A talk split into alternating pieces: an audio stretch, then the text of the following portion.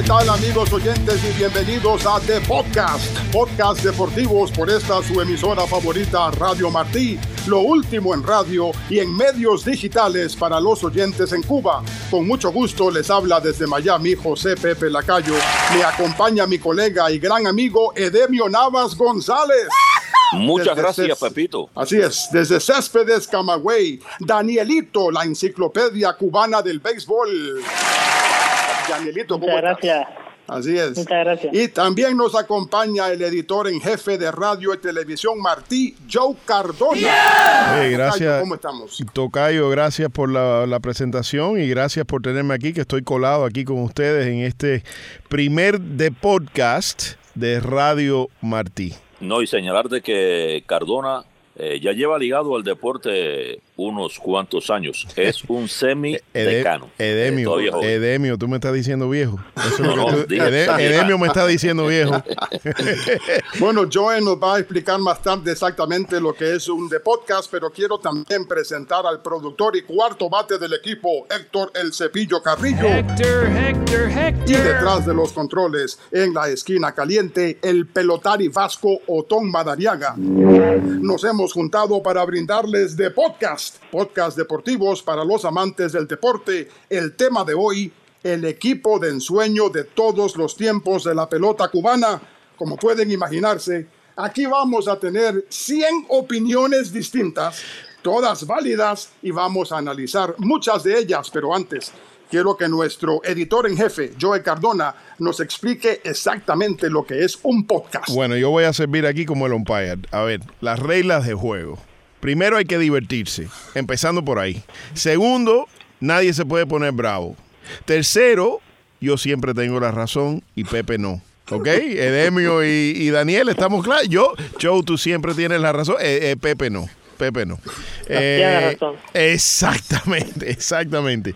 Pero esto es para divertirse, caballero. Y yo quiero tomar la oportunidad también de, felicitar a Demio y a Pepe que llevan tantos años haciendo esto y trayéndole buenos momentos a nuestros oyentes en Cuba bajo todas circunstancias y yo sé que, que, la fanaticada en Cuba y los fanáticos en Cuba, y aquí tenemos a Daniel que nos puede también apoyar ese, esa idea, ese concepto de trabajo que han hecho estos dos grandes de aquí de Radio Martí. Yo eh, comencé recién de editor en jefe aquí en Radio TV Martí y una de las primeras cosas que quise hacer es establecer esto de, podcast, que el nombre de paso, y me parece brillante, viene de, de Pepe, pero es un trabajo, una carrera que ambos tienen, en mi opinión, ilustre y sé que el pueblo cubano lo, les aprecia y los quiere. Muchas gracias por tu amabilidad, Joe. Y eso me encoge un poco, no sé, Pepito. Que Pepito lleva ya como 36 años. Empezó, Pepe, tú empezaste con 5 años, ¿no? Aquí en Radio TV Martí, con 5 años. Hay fotos por ahí de Pepe, de Pepe de niño. Era un niño. Señores, vamos a empezar. Y, y, y también quiero, oye, Daniel, gracias por estar con nosotros. La voz de Cuba es sumamente importante. Esto es dirigido a ustedes, precisamente gracias, por estar. por invitarnos.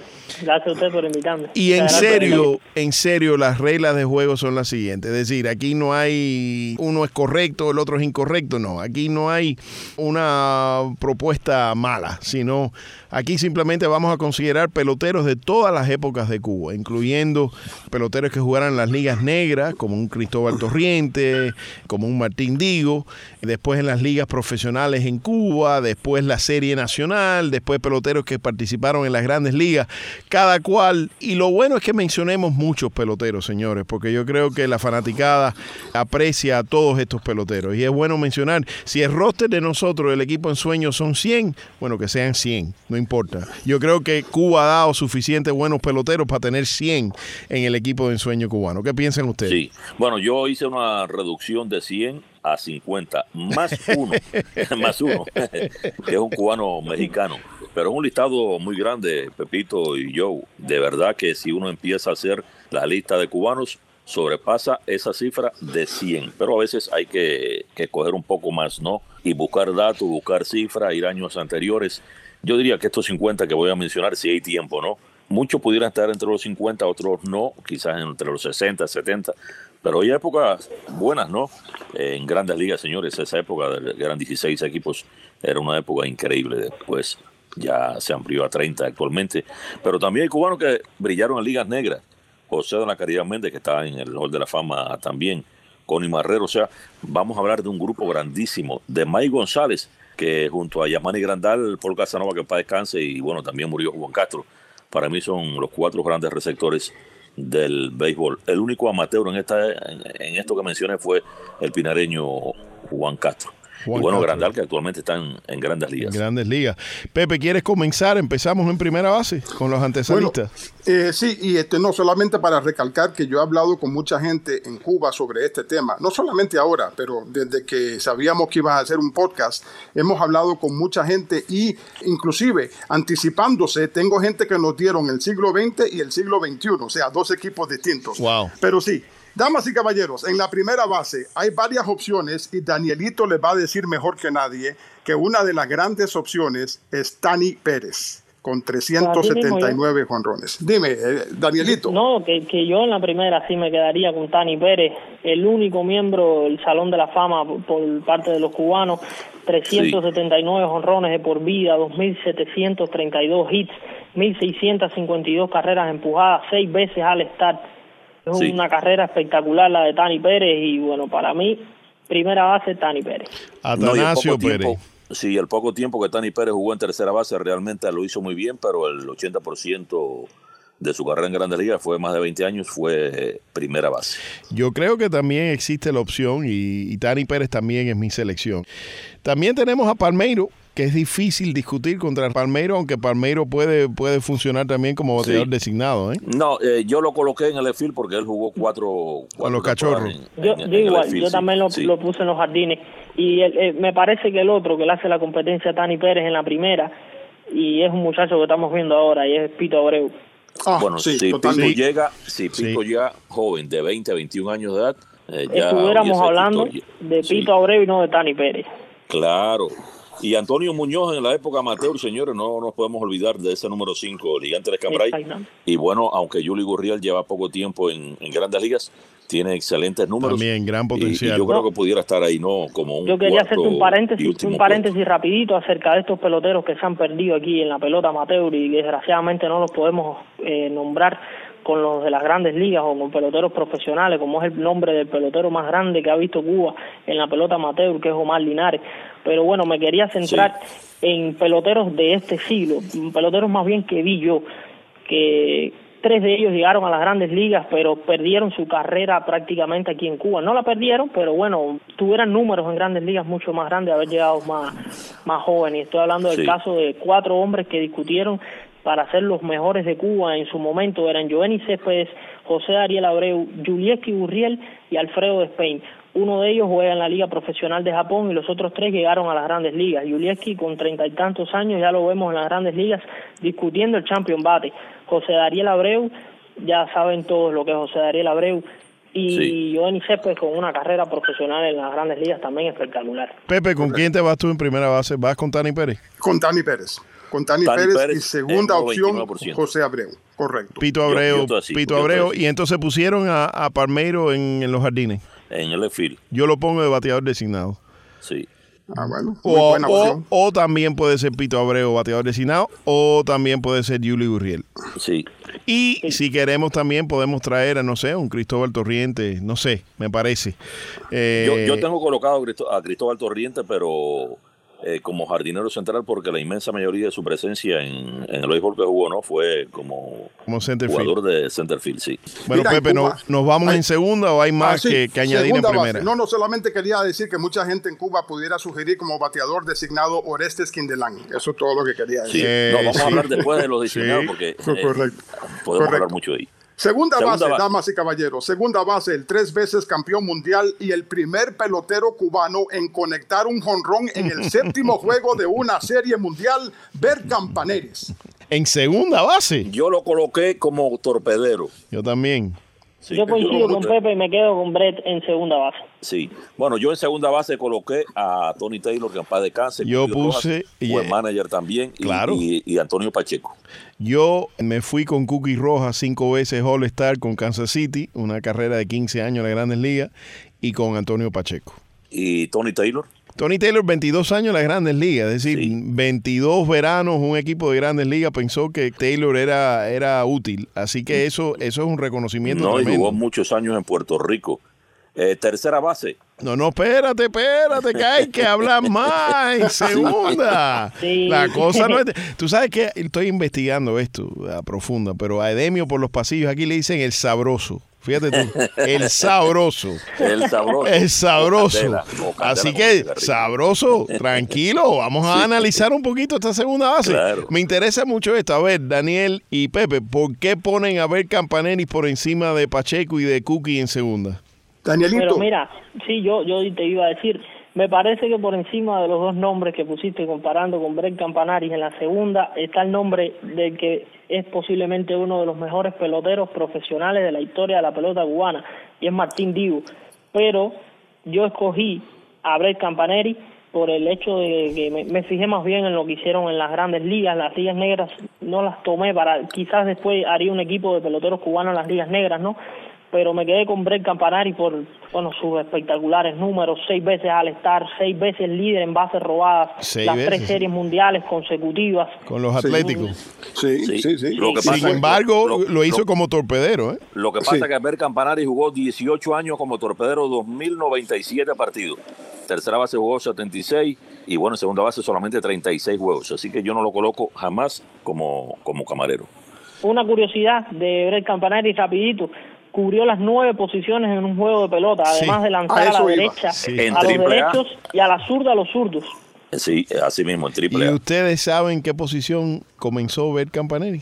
¿Tienen idea? Y llegó a jugar con el equipo Cuba amateur en el año, precisamente en el año 59-60. Él era el catcher del equipo, el segundo catcher del equipo. Que ahí competía con Paul Casanova, que finalmente no pudo debutar en la pelota cubana. Exactamente. Estuvo, Nació bueno, para jugar a la pelota sí. Brett Campanari.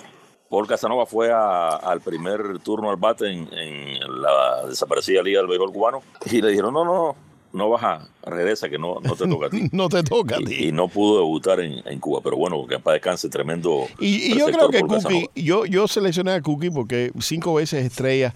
Recordemos el equipo de Kansas City con quien jugó Cookie Roja. George Brett era la tercera base, Freddie Patek en shortstop, John Mayberry en primera. Era un equipo que llegó a las finales, a los playoffs casi todos los años en la década de los 70.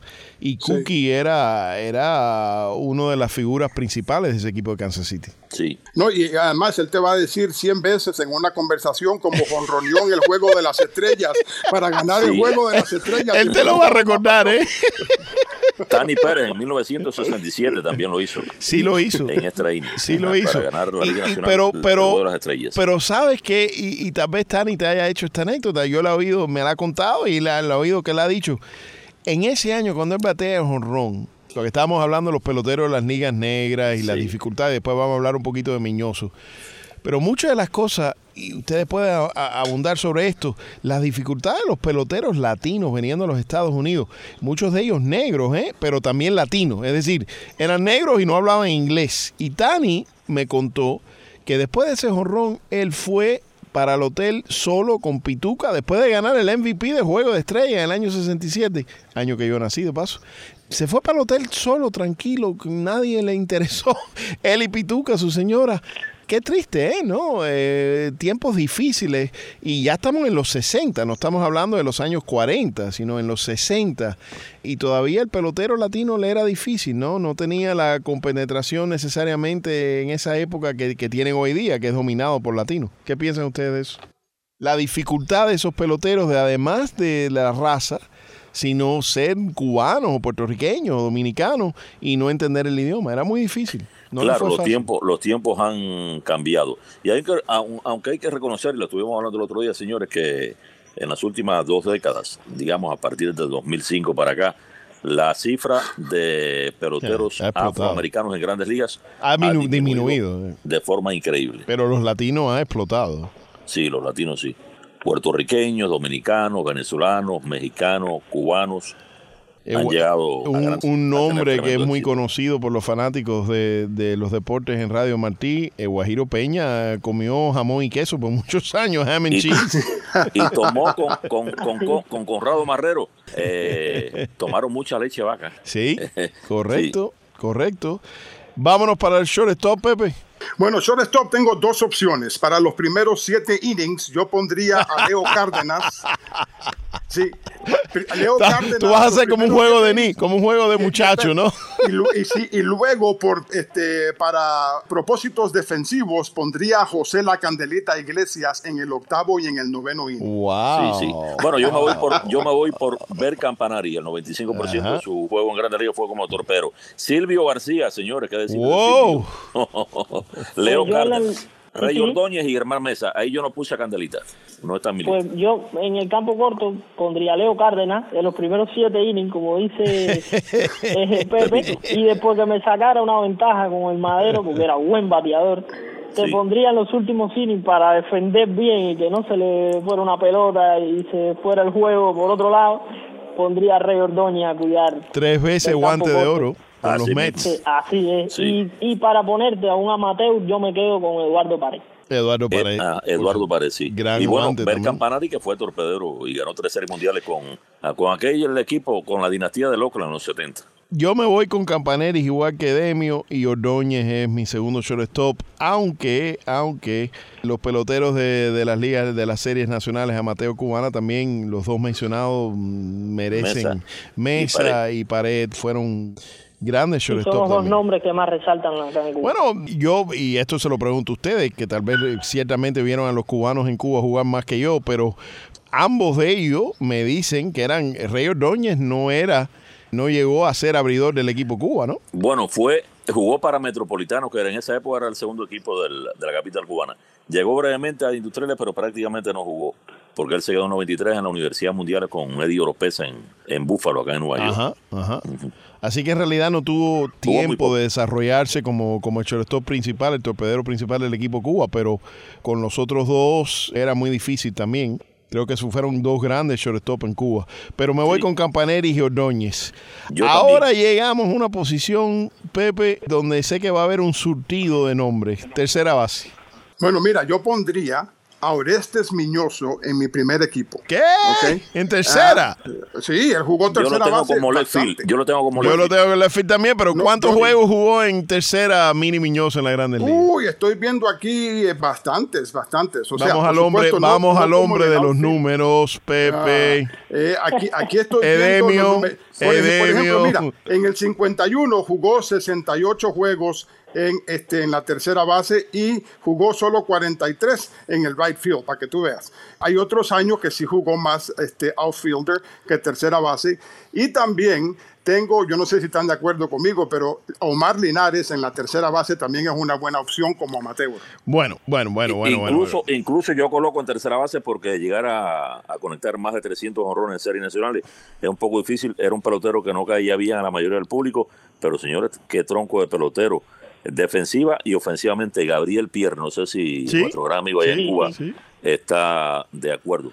Y en el caso de Mini Miñoso, bueno, todo el mundo sabe la cantidad de años que jugó, pero como Legfield jugó 1509 partidos, por eso yo lo coloqué como jardinero izquierdo. Y después le siguió en tercera base 221, Rayfield 110 y Centerfield 88. Jugó en primera base pues, partido, torpedero 6 y designado 3. Lo que se aprende nunca se olvida. Y si jugó la tercera base y en, el más alto nivel, lo puede hacer en nuestro Lo puede hacer. Pero Danielito, te voy a decir algo. Yo creo que aquí, lo que ustedes no están necesariamente en el estudio aquí conmigo, pero les digo que aquí estoy detectando un forro porque Héctor Carrillo, que supuestamente no sabe nada de nada de nada de deporte, dice él, de pronto me empieza a dar pie a algunas cosas y yo digo, pero ven acá, primero me dice que Miñoso jugó y correctamente con los New York Cubans, empezó en las ligas afro, en las ligas negras en los Estados Unidos. Segundo, segundo, ¿qué fue lo que, lo que más? Ah, sí, Arenado. Si no lo han Arenado, y ese es mi selección para tercera base como abridor, porque es pichón de tomar el tema Arenado, sí, del béisbol actual. Me voy con Arenado y me voy con Linares, con la condición que estuviese en dieta, ¿eh? porque no sé si las condiciones físicas de Omar, Omar el niño Linares tal vez, Omar ya en Japón, no sé. Llegó en, la, en lo cual su carrera. que no, no lució en la, en la, liga profesional japonesa cuando fue, es verdad. Sí. Pues yo, mira, yo me quedo con Orestes Miñoso en esa posición y en el amateur, o Marlinares, por supuesto, pero voy a hacer una pequeña mención a un paisano mío de acá de Camagüey y es Miguel Caldés. Ah, ¿Verdad que sí? Miguel Caldés fue una gran estrella en tercera base. Interesante. Cuarto bate del equipo Cuba repleto de estrellas. Pero mira, en el caso del caso de Arenado, en, nue- en nueve temporadas, señores, ha jugado 1.213 juegos y designado solamente cuatro partidos. O sea que ha sido el 99.2% tercera base. Yo me quedo con, con Nolan Arenado, que fue un pelotero que ganó el título con Estados Unidos el 22 de marzo del año 2017, aquella gran final, ¿no? Del Clásico Mundial de Béisbol contra lo, lo que yo menciono, los rubios de Puerto Rico, porque todo el mundo se tiñó el pelo de rubio. Si no, te voy a decir, Arenado, cuando se retire, va a ser el tercera base de mi equipo ideal. Pero hoy, hoy en día lo voy a dejar que siga, porque no me gusta hablar de peloteros que están en su pleno apogeo, como ya histórico, porque después pasa algo, no sé, y no sé, me, me gustaría esperar que eh, termine. Danielito, ya la carrera de Arenado, ya, ya los no, eh, números. por supuesto, no, se retira hoy y es el mejor tercera base. Yo me voy Sí. con él y con, obviamente, el niño Linares, pero creo que nos hemos divertido en lo que es seleccionando este equipo en sueño. ¿Qué les parece? Porque ya estamos por veintipico minutos. ¿Qué les parece si hacemos un segundo programa para hablar Por supuesto, de los files y de los pitchers y del manager? De este y de equipo? los cerradores. porque Y de los un- cerradores, Hay, hay de buen los cerradores. un grupo grandísimo de, de manager, empezando por Mike González y terminando por, bueno, Carneado y, ¿Qué dice el director de orquesta? Freddy González. ¿Qué dice Pepe? Pepe, ¿te parece un segundo No, programa no ahora? solamente eso, también tengo un narrador que quiero incluir en ese equipo. Me parece que, que sé, sospecho quién va a ser el narrador ese. Damas y caballeros, me está diciendo Héctor El Cepillo Carrillo que hasta aquí nuestro primer de podcast. Hemos tenido el gusto de hablar para ustedes uno por uno. Edemio Navas, Joe Cardona. Daniel. Y José Pepe Lacayo se despide hasta la próxima y recuerden que el deporte rompe todas las barreras.